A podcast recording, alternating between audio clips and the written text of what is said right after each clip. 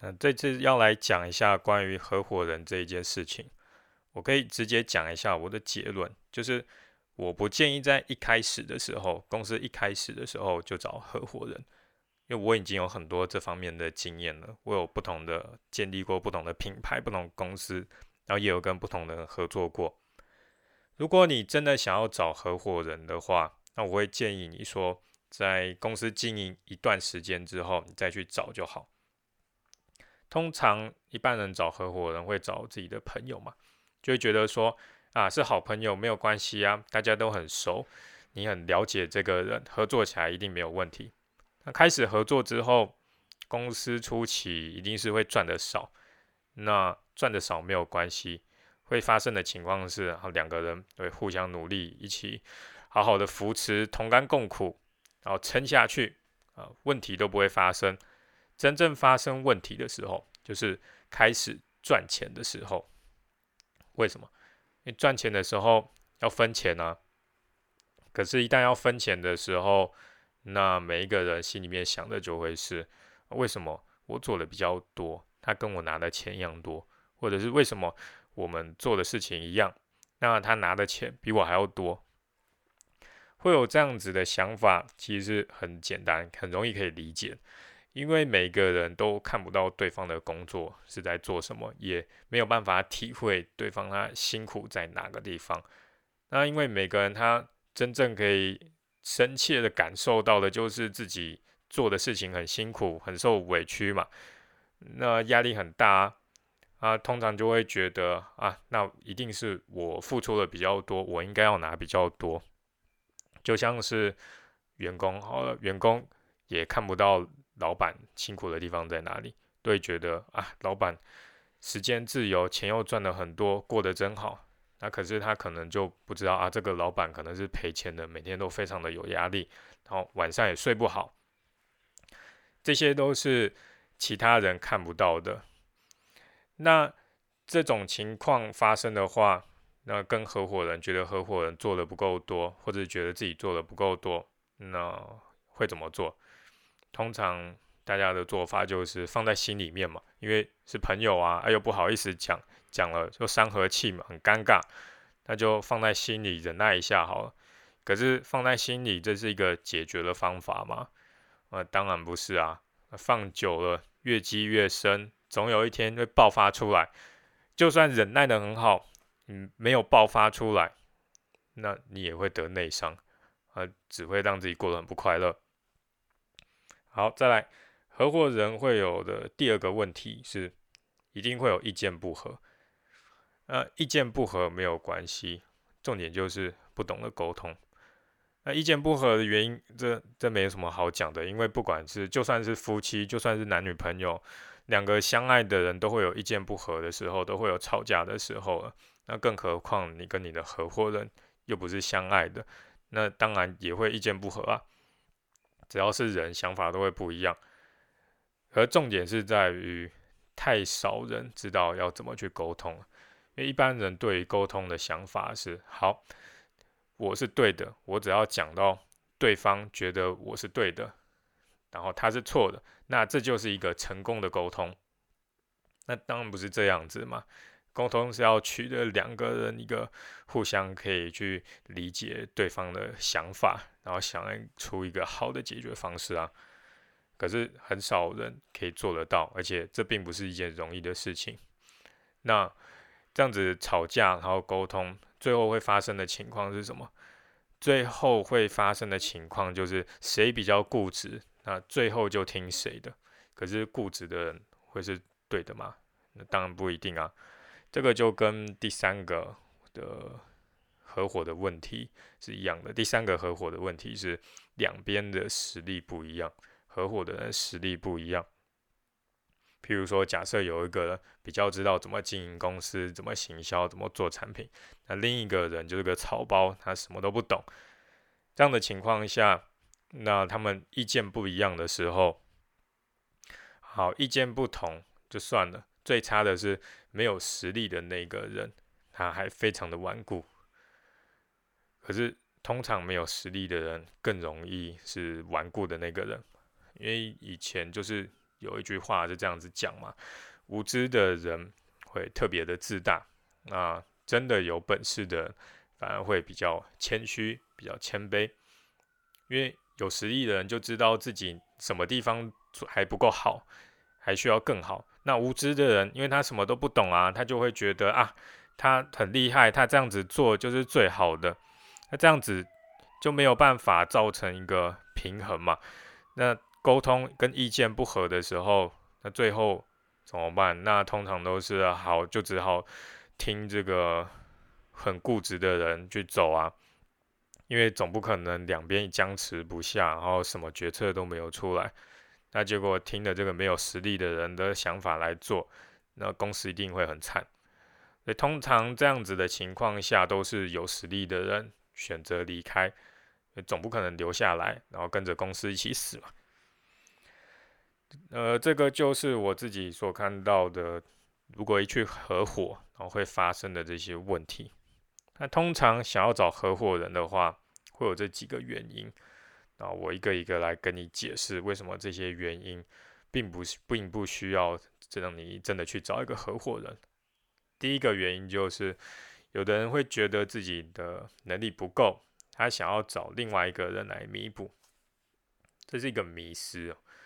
就不要以为说当老板只要做自己很擅长的事情就好了。那其他不擅长的东西就可以交给员工或者是合伙人，这并不是这个样子。像我认识每一个白手起家又赚到大钱的老板，很成功的，他们在初期的时候，什么事情他们都是亲手亲自去干的。那原因很简单啊，因为。一开始白手起家就没钱嘛，那没钱请员工啊，那就只好全部都自己做。像是我在卖蛋糕，啊我喜欢吃蛋糕，可是行销还有客服，面对奥客，还有算钱、做会计、包装，还有公关找媒体，这全部都要我一个人做。但是我没有办法，因为我没有钱请员工嘛。可是这样子做，它有个很大的好处。那就是你懂这些东西之后，未来你在找员工帮你处理的时候，你才知道这个员工处理的好不好，或者是你找外包厂商的时候，你才会知道这个外包的厂商做的好不好。像是我本来只会做蛋糕，后来我需要自己想办法学怎么做行销、做广告，可是因为我自己有学，我自己有做，然后来我有找一个行销公司来帮我做看看的时候。我才看得出来，原来他们做的很烂嘛，我自己我自己做的还比较好啊。那要是我一开始什么都不会，呃，什么都找别人做，自己没有经验，那我根本就看不出来我找的行销公司做的好还是不好。这也是我看到很多那个老板的问题，他们都会常常写信来，然后问我说：“诶，他们找了某个行销公司，可是他不知道他找的这个公司到底好还是不好，报表他也看不出来。”这样的成绩是不是算好的？他也看不出来他是不是被骗了。那这个就是很大的问题，因为老板自己初期的时候就没有做，可能他一开始的时候就交给别人去去处理。那自己做的好处就是会有这些基本的判断能力，所以你并不需要执着说你一开始就。专心在你擅长的事情上就好了。这个是在后期可以这样做，可是初期这只是一个美好的幻想。初期现实的情况是你全部通通都要亲自来。好，再来第二个，有的人会觉得一开始创业钱不够，他需要有个合伙人一起来出钱，然后分担风险。这也是创业的一个迷失了。就很多人会觉得创业要准备一大笔钱啊，一次砸下去，啊，成功了很好啊，失败了那就就失败了。创业就是这样，那其实并不是真正好的做法是，你用一点点的钱，一点一点的测试，然后再一点一点的扩大投入，就像是开餐厅，你不要一次准备个五百万、一千万，然后开一间。装潢的非常的 金碧辉煌的餐厅，因为要是你的地点找错了，或是你什么策略做错了，你花的这些钱，你根本就很难赚得回来。然后赔掉之后，你要花多少时间才能把这五百万、一千万还清，还给银行？根本就没办法嘛，除非你有个很有钱的爸爸。啊，可是相反的，你可以先用个小摊车，然后做你自己觉得很有信心的食物，然后看看你的目标的客户他们的反应是什么，然后他们给你的建议是什么，然后开始累积了一定程度之后，你可以再开一个小店面，装潢不要花太多钱，然后再慢慢的变大，这才是一个创业可以真的活下来的。正确的方法，而不是像你看到的那些成功企业家的故事啊。很多我看到很多大企业他们创办成功的故事，就很容易造成一种误解，因为他们成功的方法是一次砸一堆钱，然后哇，他成功了。但是你看不到的是那些失败的人有多少，你看到的都只是成功的。但是用我刚刚讲的这种方式，一步一步开始慢慢的做。那才会是让你最有机会成功的一个创业的做法。再来，第三个会想要找合伙人的原因，就是会怕创业的时候压力太大，想要有人可以一起来承担。我知道有些人他们想象的是，哦，如果今天业绩不好赔钱了，那如果有个合伙人可以互相的吐一下苦水，分担一下这个情绪上面的压力，感觉好像很不错。但是会不错，如果有这种情况，有个人可以分担会不错。但是其实你有了合伙人的话，更大的压力就是前面讲的，你们意见会不合，然后觉得不公平，这样子的压力其实会是更大的。那你还不如就不要合伙人，你还不会有那些压力在，不会有意见不合或者是情绪，呃，觉得分钱不公平的压力在啊。或者是对方很固执，就是要执行一个很烂的策略，那样子带来的压力是更大的。还有再来是一个比较现实的，是如果你没有办法一个人承担创业的压力的话，啊，最好就还是不要创业。压力是因为创业是一件非常危险的事情，而且它的困难度很高，压力也很大。你一定要学着可以。自己去承担它，走在这个孤独的路上。如果没有办法的话，那还是可以当员工就好。再来第四，有人会觉得说，呃，因为是好朋友，那一起创业、一起做公司会很快乐。但是毕竟创业它不是个游戏，这是很困难的事情。然后再加上前面有讲讲到的，你的朋友。之前你们的关系可能就只是吃喝玩乐，或者是在学校一起上学、一起做功课，或者一起做一些报告，但是很少你们会牵扯到利益的这件事情。你们也很少会有真的一起合作做过真正的工作，因为牵扯到利益、牵扯到真正的合作还有工作，一个人的本性才会露出来。是一旦这个时候。你看到他的本性合伙了，你才看到他的本性，就来不及啦。你又不能随便叫他退出，那可能就只能你自己自愿退出啦。